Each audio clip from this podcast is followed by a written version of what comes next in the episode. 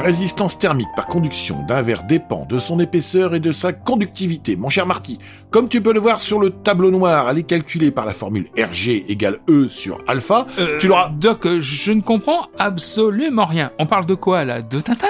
Diable non C'est pas RG le dessinateur, mais la formule physique de la résistance du verre.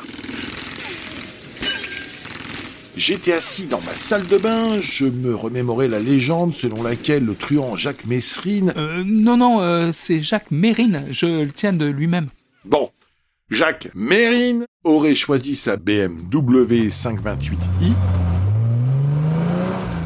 parce qu'il croyait que le pare-brise était assez solide pour arrêter des balles.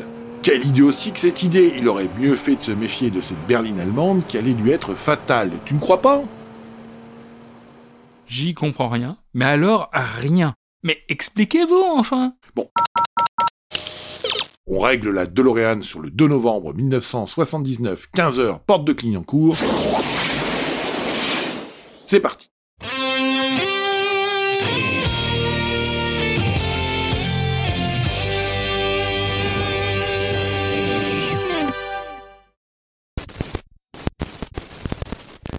Madame, monsieur, bonsoir. 15h15, cet après-midi, porte de Clignancourt à Paris. Au milieu de la circulation, une fusillade éclate.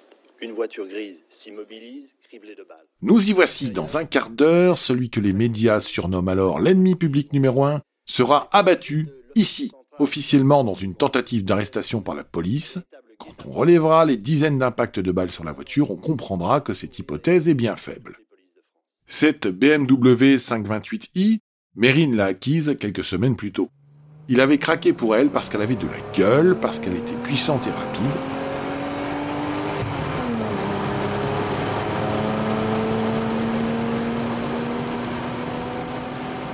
Cela tombait bien, il avait besoin de quelque chose de solide.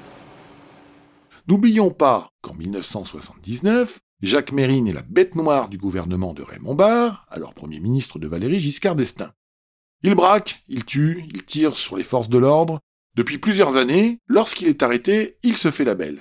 Ses coups de maître restant les évasions du tribunal de Compiègne, Trois mois de prison seulement et il s'évade du palais de justice de Compiègne après avoir pris en otage le président du tribunal.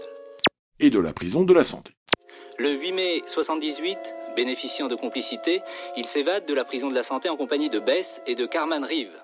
Faut dire que le pédigré du bonhomme est déjà bien chargé. Sacré CV en effet, depuis le braquage du casino de Deauville en 28 mai 1978, Mesrine est blessé mais il parvient une nouvelle fois à s'échapper. il sait que les forces de l'ordre n'hésiteront pas à aller jusqu'au bout pour le neutraliser. Neutraliser, c'est bien le mot, car l'interpellé n'est plus la priorité absolue. Le grand Jacques est sorti de la sphère du banditisme pour entrer dans celle du problème politique. Et en plus, il revendique des idées d'extrême gauche aux accents terroristes. Comble absolu, malgré ses actions violentes et criminelles, il jouit d'une certaine sympathie dans la population française. D'ennemi public numéro un, il est devenu l'homme à abattre. Malgré cela, il continue à flamber, à mener la grande vie, en se jouant de la police à grand renfort de postiches. Il change d'allure et de visage comme un caméléon, tantôt chauve, barbu, frisé, avec ou sans lunettes.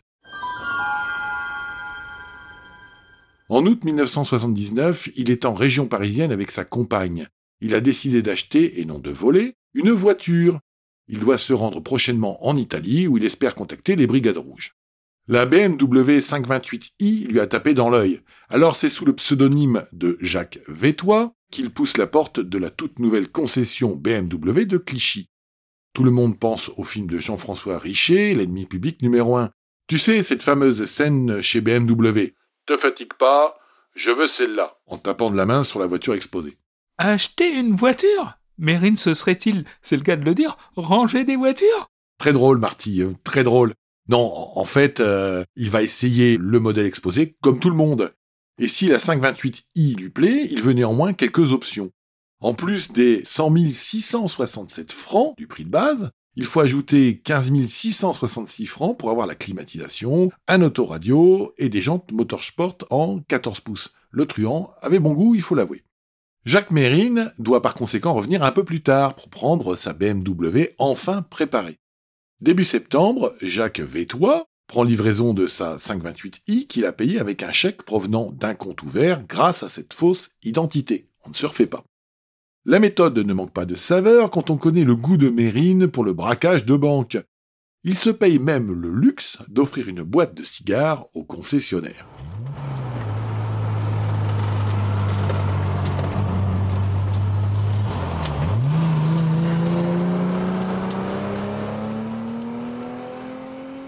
Le grand Jacques peut alors partir coude à la portière, savourant sa BMW marron métallisée dans les rues de Paris en compagnie de Sylvia, sa compagne. Pour être précis, il s'agit d'une 528i E12 en boîte manuelle. Le numéro de série est le 65 62 55 8. Elle a été mise en circulation le 5 septembre 1979 et est immatriculée 83 CSG 75. Mérine ne le sait pas encore, mais cette voiture sera sa dernière. La fameuse BMW criblée de balles le 2 novembre 1979, porte de Clignancourt, à Paris.